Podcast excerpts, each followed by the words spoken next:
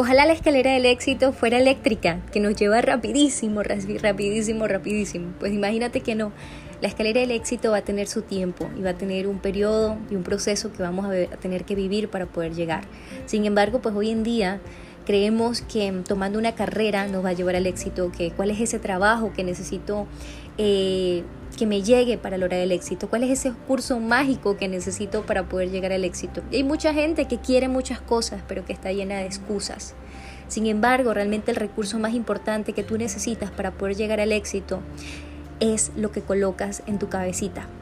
No hay ni existe en el mundo ninguna persona exitosa que haya sido realista y por eso tienes que unirte a las personas que a veces sueñan y que piensan en cosas imposibles para ti, porque el realismo para el éxito no se llevan.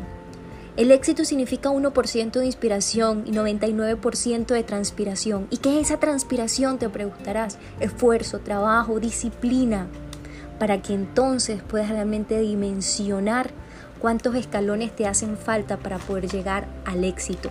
Y dar ese primer peldaño, dar ese primer paso que te va a llevar. Muchas veces encontramos éxito o, o definimos éxito como algo futuro, como algo muy lejano. Sin embargo, realmente el éxito es una actitud frente a la vida, un modo de vivir.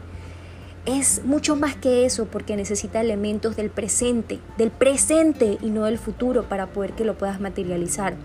El éxito es algo vivo, no por vivir, no es algo que tenemos que alcanzar, sino algo que vamos a ir construyendo día tras día. El éxito pensaría que solo se encuentra en el futuro y no. El éxito realmente está aquí, hoy presente. Tú escuchando esto, tú cambiando tu actitud, tú visualizando ese futuro.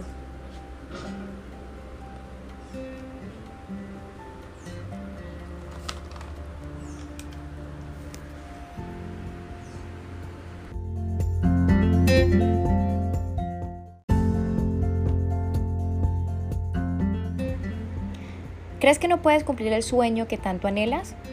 ¿O te has preguntado si estás viviendo de verdad?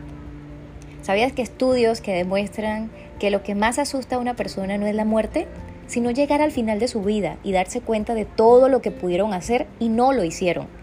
Ese es un hecho que es más fácil arrepentirse de lo que no se hace que de lo que sí se hace, de las veces que nos arriesgamos de los sueños que no perseguimos.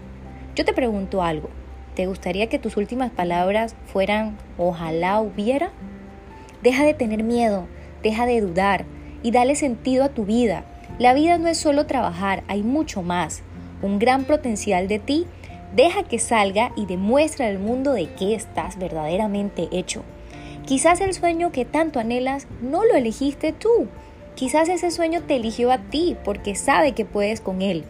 Piensa que así como los aviones están hechos para volar, tú estás hecho para vivir, para trascender y dejar tan lejos como jamás hubieses imaginado. Si sigues dudando, nunca despegarás. Y no dejes que la duda se robe tus sueños. Recuerda eso, no dejes que la duda se robe tus sueños.